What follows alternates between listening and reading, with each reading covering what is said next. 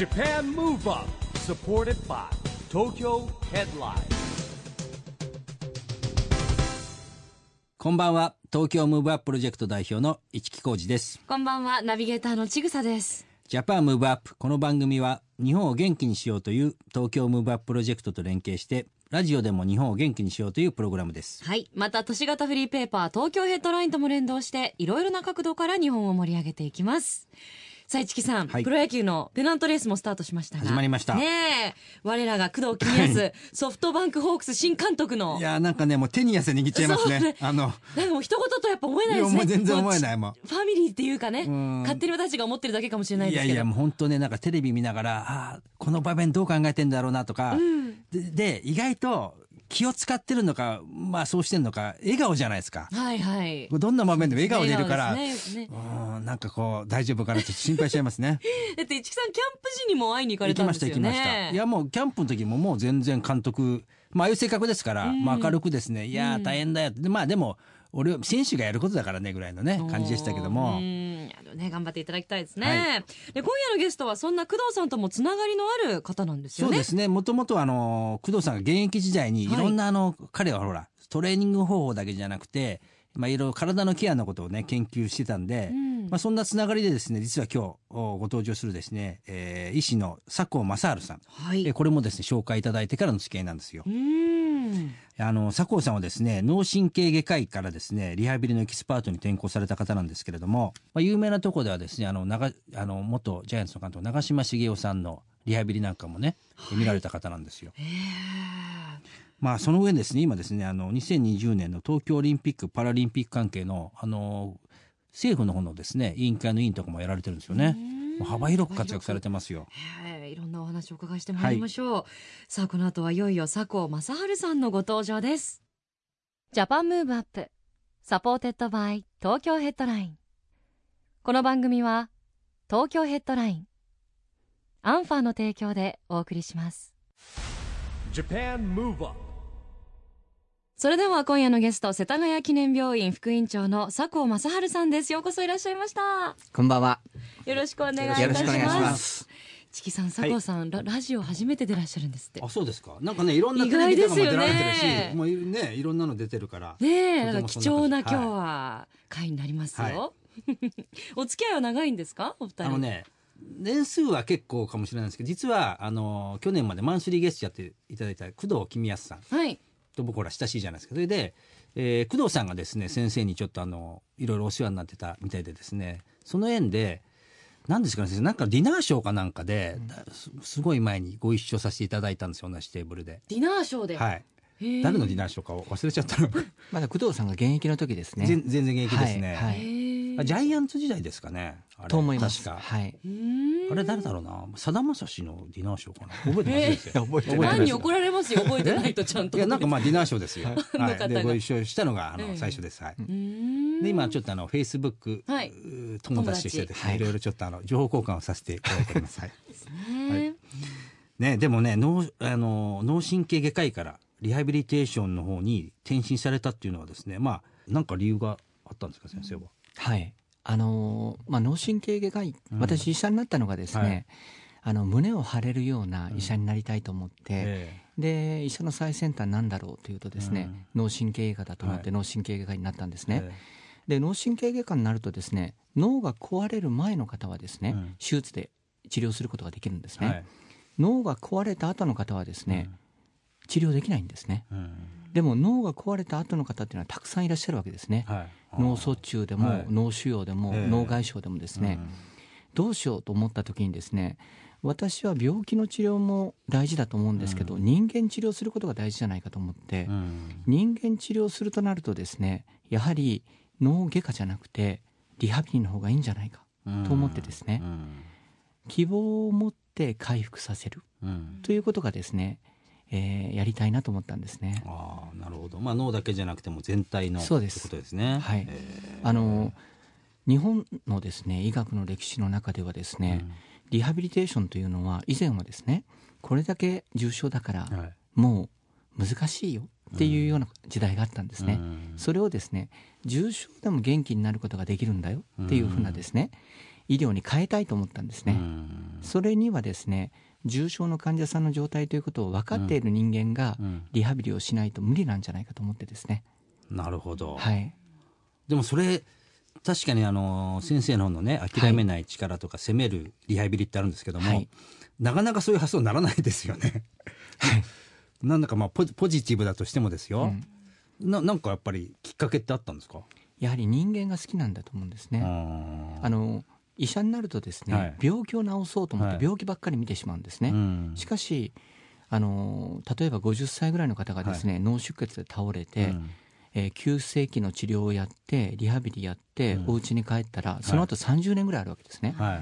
その30年間その方がどうやって生活していくのかうん。っていうことを考えた時に、うん。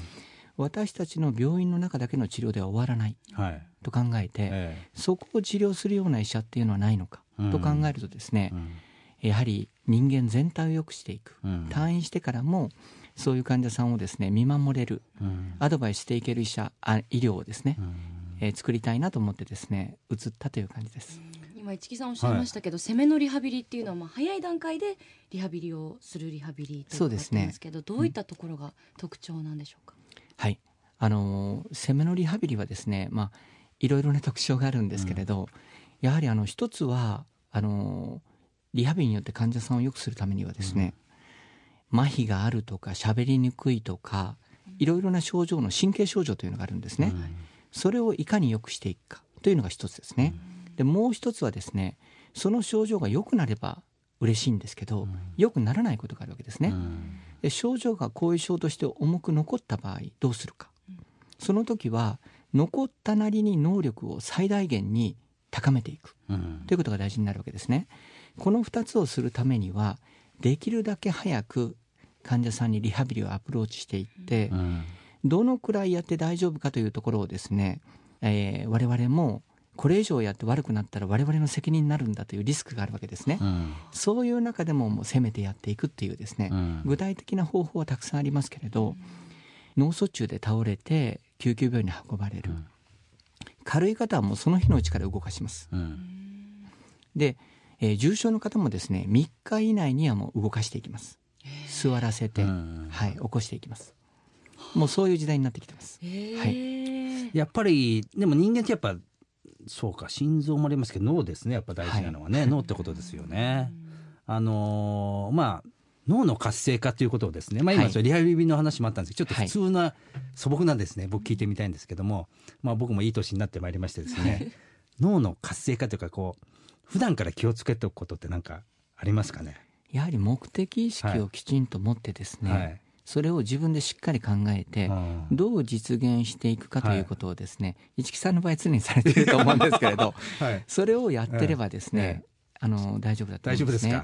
それとあのいろいろな刺激も今、えー日本というのは非常に情報あつ、あの溢れてますよね。うん。そしていろいろなあの文化とかいろんなものが起こってきてますけど、はい。それに対応できるですね、うん。頭の柔らかさ、うん。それを持っていれば大丈夫だと思います。なるほど、はい。ねやっぱ刺激と目的。いや大丈夫かな、私も30代半ばで、うん。こうなんか老後になった時になんかこう目的とか趣味とか好きなものがないと、すみません。あのいけないなと。さ30代でですね老後のいやでことをももう考えますよ。もうねそろそろ考え始めますよ、えー。なんでやっぱ目的とか情熱を持ってなんかこはい。う接したりこうん。ういつもね好奇心を持ってることってやっぱ大事ですよね。大事ですね。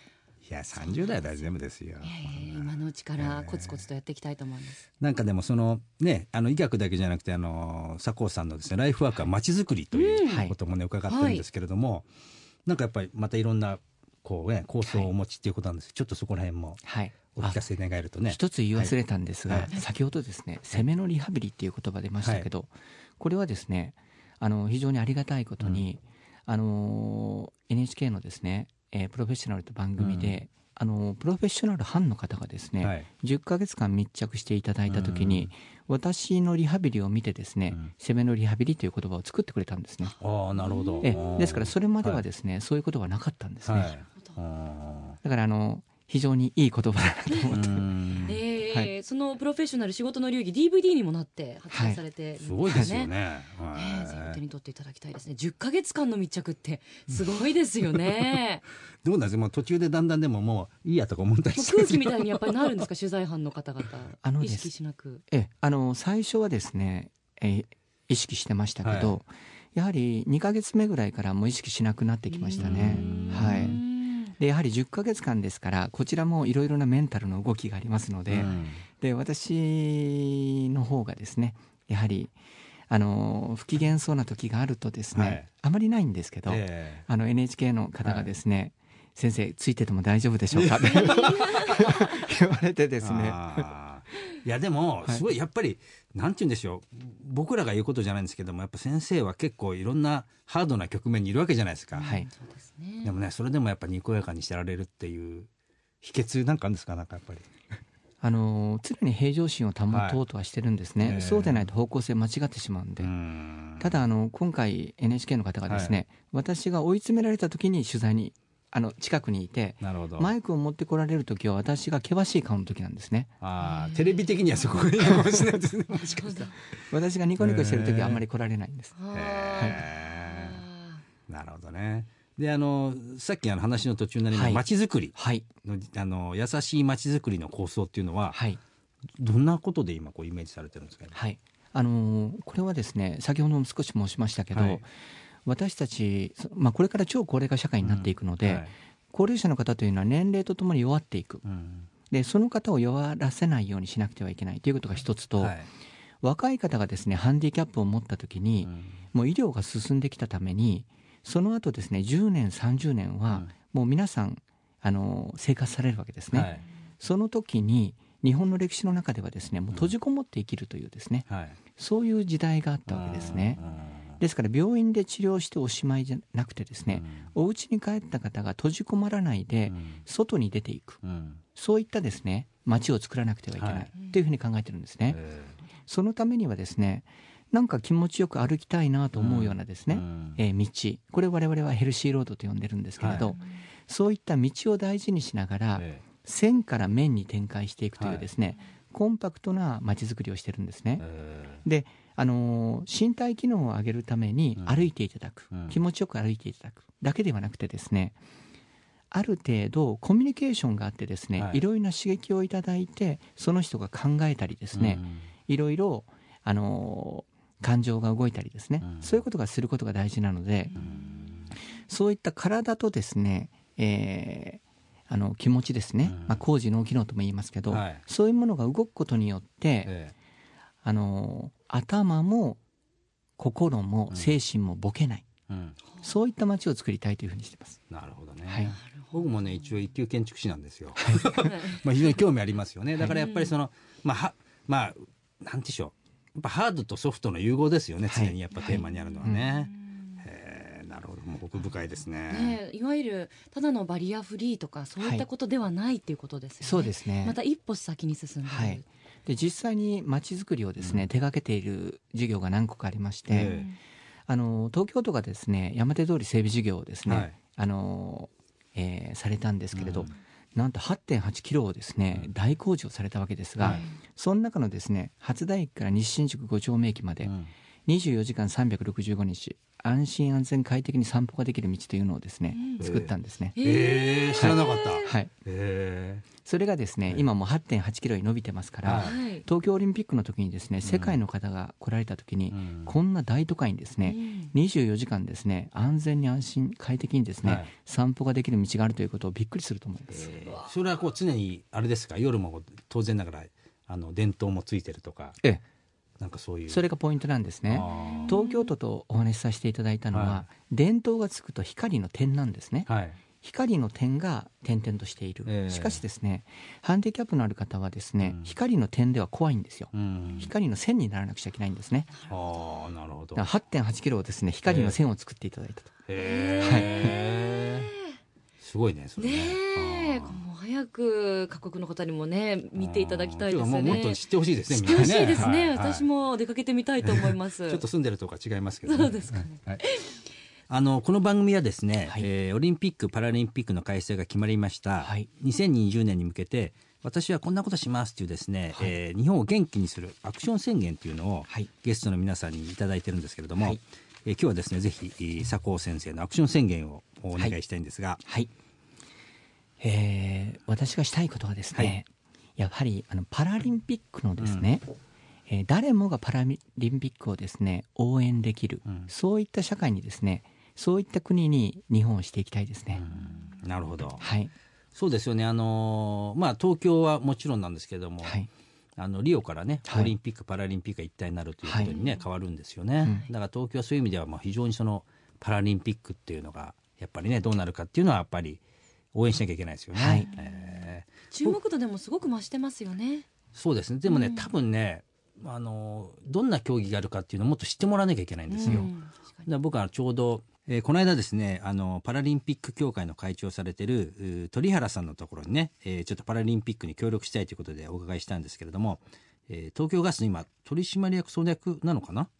なんとね早稲田大学つながりだったんですけども、うん。でその秘書の方が去年までパラリンピック協会に出向されててでやっぱりいろんなことを、ね、やられてたらしいんですけど、やっぱね、人がいスタッフがいないんですって。あそうでしょうね、うんはい。そこはすごいこう大変だって言ってましたね。うん。だからその面からもまあぜひお手伝いしますよお話ししてきたんですけども、やはりあのハンディキャップをですね、はい。持たれた方が自分がパラリンピックに出れなくても、うん。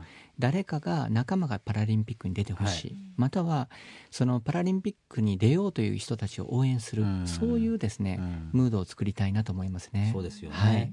あの招致の時にプレゼンテーターの佐藤真美さんが行かれてね、はい。はい。やっぱあれで結構こう知られたとは思うんですよね。そうですね。活躍されてるとことか、はいそうですよね。やっぱねパラリンピックっていうのは非常に盛り上がってほしいなと思うんですけども、私あのゴールボールのですね、はい。オリンピックチームと練習試合したんですよ。えであれがですね、はい。えー目が見えない状態なのにうん。ものすごく強いボールを投げるんですね、えはい。で私もその、えー教えられたままにですね、い、きなり真っ暗なゴーグルはい。をかけられて、えで始めたんですけど、ええ。顔面でボールを受けてしまうとですね、もう顔面 崩壊ですね。なるほど。どういうトレーニングされてるんですか？そしたら選手の人たちは。選手の人たちのトレーニングはですね、ええ。私ちょっと見てないのでわからないんですけど、えかなり合宿積まれてハードにされてますね。えああ。もう金メダル取りましたしね。ええはい。やっぱ神経がこう研ぎ澄まされるんですかね。そうですね。ね。はい。へえなるほどね。他にやっぱあのパラリンピックの競技で千草さん知ってる競技あります？でもテニスすごいスター選手いらっしゃあ、る。国はい国枝さんはいでしたっけ？国枝さんね国枝さんはねずっと強いですもんね。ねえなんでやっぱスター選手がいると、うんこうあの知りやすいと言いますか。うん。だからスター選手もいそうなんだよね。スター選手もあのいた方がいいし、でもそれがほら紹介されないとまた知らないじゃないあですか。だからメディアでもっと取り上げてねいただくと知る機会も増えますよね。はい、と思いますよね。うんはい。やはりハンディキャップの方がですね、世界から応援に来られた時に、はい。日本に来られてうん。スムーズにですね、うん。えー交通が動いて、はい。ええ。そして会場に行けてうん。楽しめて、そして日本も楽しんで帰っていただく、うん。そういうようなですね国に日本がさらにですね、うん。成長する機会になればいいなと思いますね。そうですよね。はい。でだってまだバリアフリーって言いますけどまだまだですよね。東京の中も。新しい駅とかこうだんだん新しい施設はそうなってますけど、うん。意外と段差があったりとか、うん。あのなんていうか車椅子だとこうホームに行くのが大変とかね。結まだま構まだまだですのエレベね。ーターついてない駅すごく多あるいですからね。ありますよね、いっぱいね。あの一つは必要だと思うんですね、うん。でも全てをバリアフリーにするとですね、うん。これちょっとまた難しい問題が起こるんですね、えあの予算がついていかない、はいということになると思うんえですね、実は私3年ほどですね、うん。デンマークで仕事していたんですね、はい。でデンマークはですねそういったあのバリアフリーのですね、うん。あの最まあ、先端の国だというふうに聞いていったんですけど、は全然そんなことないんですね。え石畳はバンバンあるし、は段差はあるし、えハンディキャップの方は日本と比べてたくさん街に出てきてるんですよ、はするとですね段差で止まってしまうわけですね、で日本だったらもうそこで、えーそれ以上移動できないわけですね、だからもうどうしようもない状態になるんですが、日本と北欧の決定的な違いはですね、うんハンディキャップの方が困っていたら多分向こうの方アドレナリンが出てくるんですね、はい。3人か4人の方がパッと集まってくるんですね、うん。あっという間に、そしてそこをですね助けてくれるんですね。なるほど。はい。ですから、あのーこのですねうん。東京オリンピック・パラリンピックの時にはですね、その困っている方を助けるという行為がですね、うん。かっこいいというですね、うん。文化を日本に導入しないとう、ん。全てをバリアフリーにするというのは無理ですから、なるほど。はい、ちょっと日本人は恥ずかしいからとかそうですね。ってあるんですよね。はい。うん。よくあのね、あの電車で席を譲るのもそうじゃないですか。シャイ、はい。シャイな人はなんかその、はい。譲りたいんだけどちょっと言い出せないみたいなとこありますもんね。ええ。シャイな方はですね、それがそういう文化になればですね、うん。あの譲ることができると思うんですね。しかし、えーやはり、えースマホとかしてですね、うん全く周りの方を見てない方もはいたくさんいらっしゃいますので、はいええそういう方たちがですね、やはり、あのそういう気持ちを持つということがですね、うんえーかっこいいんだっていうですね、国になってほしいなと思いますね。そうですよね。はいええなるほど。あの佐藤さんがはいお医者さんになろうと思ったきっかけって何ですか？あ ありがとうございます。これはですね、えー実は私中学1年の時にはい。いじめられてたんですよ。えで半年間いじめられててえはい。でとってもですね、えーブルーな時期を過ごしたんですね、うん。その時にですね、えー誰が助けてくれるかとうん。いうと、誰も助けてくれないんですよ、はい。これは無理なんですね、えあのー親にも相談できないし、はい。誰にも相談できない。とい。う時期が続いていた時にですね、なんと交通事故に遭ってしまったんですね。えで交通事故に遭って6ヶ月間入院したんですよ、えはい。僕にとってひ人からするとですね6ヶ月間入院しなくちゃいけないというですね、交通事故というのは災難なんですね、はい。私にとってはラッキーだったんです。ええそれによってですねええ。いじめっ子は、えー学年が変わりました。中学はい。1年から中学2年に変わったわけですね、はい。その時にいじめっ子がみんないなくなったんですよ新しいクラスに。ええだから新しいクラスではですね、え私が、まあえー障害を持ったね、ええ。かわいそうな子だという感じでみんな私に優しいんですよ。ですから、ええ。ーあの学校に戻った時に、ええ。授業は全く分からなくて、ええ。もう泣きそうになったんですけど、はい。中学1年と中学 2, 2年ですから、はい。ですけどその時にですね、え。えーいじめから助けてくれたっていうのがですね交通事故。ええ。でで、まあ、半年間入院するわけですからうん。かなりの重症だったわけですね、はいえその重症が今私多分誰が見てもハンディキャップがあるように見えないと思うんですね、えはい。そのくらいよくしてくれたという医学にですね、ええ。ええ。憧れがあったわけですね。え。ただあの成績はその時非常に悪かったえので、はいえ あの学校に戻って、えはい。あの佐藤君今後はい。どうするって、あのええ。先生が言われた時にですね、はい私が医学部に行きますって言ったそうなんですね、あ中学生の時中学生の時に、ええそしたらあのその担任の先生が、はい。もう程遠いんで、うん。もう笑ったそうなんですよ、えそれがですねその中学2年から、え3年の間に一生懸命勉強して、うん。一応なんとかビリぐらいではい。進学校に行けて、ええ。で進学校でもまたひたすら頑張ってですね、うん。えー医学部に行くことができたはいっていうですね、えやはりまあ交通事故というのがですえね、ええー私の中の一つの転機であったのとえやっぱりハンディキャップある方をですねなんとか元気にしたいというのがですね、ええ私の中にあってそれで医者になったんだと思いますい。やなんか中学生がそう思い立つとかすごいですね。でそれでね本当にお医者さんになっちゃうっていうのは。ご活躍されてだって今かなりあのトークでは短く言いましたけど、かなりのご苦労と当然勉強するわけですよね。いやかっこいいですねこのねあ素敵なおの話。笑顔でいやね笑って勉強してお医者さんにね、えーなっちゃったんですよみたいな。それがたくさんの方になかなか体も動くく動けなかったんで、ええ。勉強するしかなかったんですよ。遊びに行くだけのええ。あの運動能力もあまりなかったし、ええいやえでも本当にお元気になられて、ご活躍で本当に良かったですよね。い、やーもうそんな先生の思いもたくさん詰まってるんでしょうか。今、はい。先生の著書もはい。発売中ですよね。はい。その名も諦めない力。ーうん。これはどういったご本でしょうか？やはりあの常にですね前向きに、うん。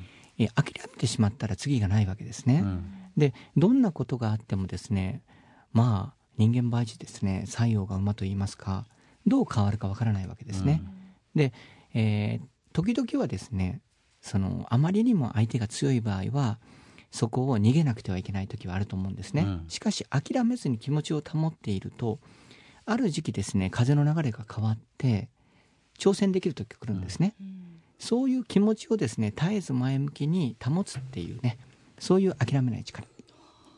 これをですねはいね。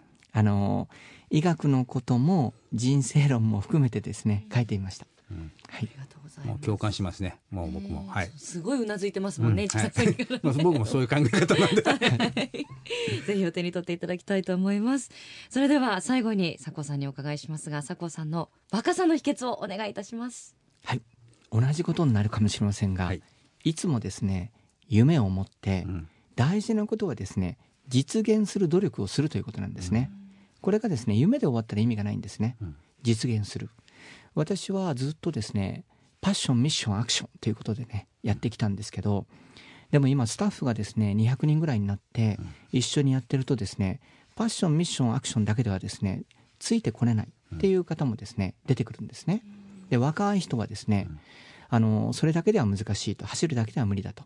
そういうことで今は目配り気配り思いやりという気持ちでですね、えー若い人に紛れながらですね一緒にやっている。それでやはり気持ちも若くなるんではないでしょうか。いや勉強になりましたね。ねえ。私もはい、そうですよ、はい。部下の皆さんにはい。接し方を、ね。厳しいですから僕もね。ねえ。それ目配り気はい。配り思いやりはい。でいきましょう、わかりました。本当にお勉強になりました。今夜どうもありがとうございます。今夜のゲストは佐藤正治さんでした。ありがとうございました。ありがとうございました。Japan Move Up ここでアンファーからのお知らせです。時の流れはすべての人に平等で年齢を重ねることは誰にも止められません。だからこそ人はいつまでも美しくありたい。健やかに生きていきたいと願うのです。しかし見た目だけでは本当のエイジングケアとは言えません。体の外側はもちろん内側のケアをすることが大切なのです。アンファンは医師やさまざまな研究機関との連携を通じてその両方の側面をケアする商品を開発。美と健康その無限の可能性を追求し提供することで世界中の人々の人生を生き生きと輝かせます。Japan Move Up 今日は医師の佐藤正治さんに来てもらいましたけども若さのヒントは見つかりましたか？はい。あのもうこうしたいって思うだけじゃなくて実現する力がいやーなんかねすごい終わりですよね。本当にねこう言っては失礼ですが考えが近かったですね僕はね、はい。そしてですね 何よりも今日は力強い言葉をいただいたのは最近あの人の名前とか忘れちゃうんですよ。大丈夫ですかねね。それは自然現象ですちょっと安心しますね、はい、先生もあるということなんでちょっと安心いたしました、ねでもあの今回ラジオ初出演ということで、はい。意外ですよね。ねえ。結構テレビとかね出られてて。ね、はい。でも我々の番組もお勉強してくださってきてたそうで。いやーすごいですよ。何よりもねさっき聞いてもあのー勉強した過去の番組が田原俊彦さんが出た時っていうところですね。あんなに盛り上げられるかね。不安ですとおっしゃってたっていう特別ですからね。あの回はちょっとね、特別でしたが、い、やでも嬉しかったですね。また遊びに来ていただきたいと思います、はい。えーさあここで毎月第2第4月曜日発行のエンタメフリーペーパー東京ヘッドラインからのお知らせです。現在23区内を中心にカフェや飲食店など様々な場所に専用ラックを設置し約35万部発行しているフリーペーパー東京ヘッドラインが来週月曜4月13日に発行されます。最新号では今注目の若手俳優東出正宏さんや朝の連続ドラマにも出演している女優の清水文香さんのスペシャルインタビュー。ゴールデンウィークの過ごし方特集などが掲載されており盛りだくさんの内容です。ぜひ東京ヘッドラインをお近くのラックでピックアップしてくださいね。配布先は東京ヘッドラインのウェブサイトやアプリをチェックしてください。ということでジャパンムーブアップそろそろお別れの時間ですが次回も若さのヒントたくさん見つけていきましょう。オリンピック・パラリンピックが開催される2020年に向けて日本を元気にしていくヒントと仲間をどんどんどんどん増やしていきます。はい。ジャパンムーブアップお相手は市木浩二とちぐさでした。それではまた来週。 Japan Move Up supported by Tokyo Headline。この番組は東京ヘッドラインアンファーの提供でお送りしました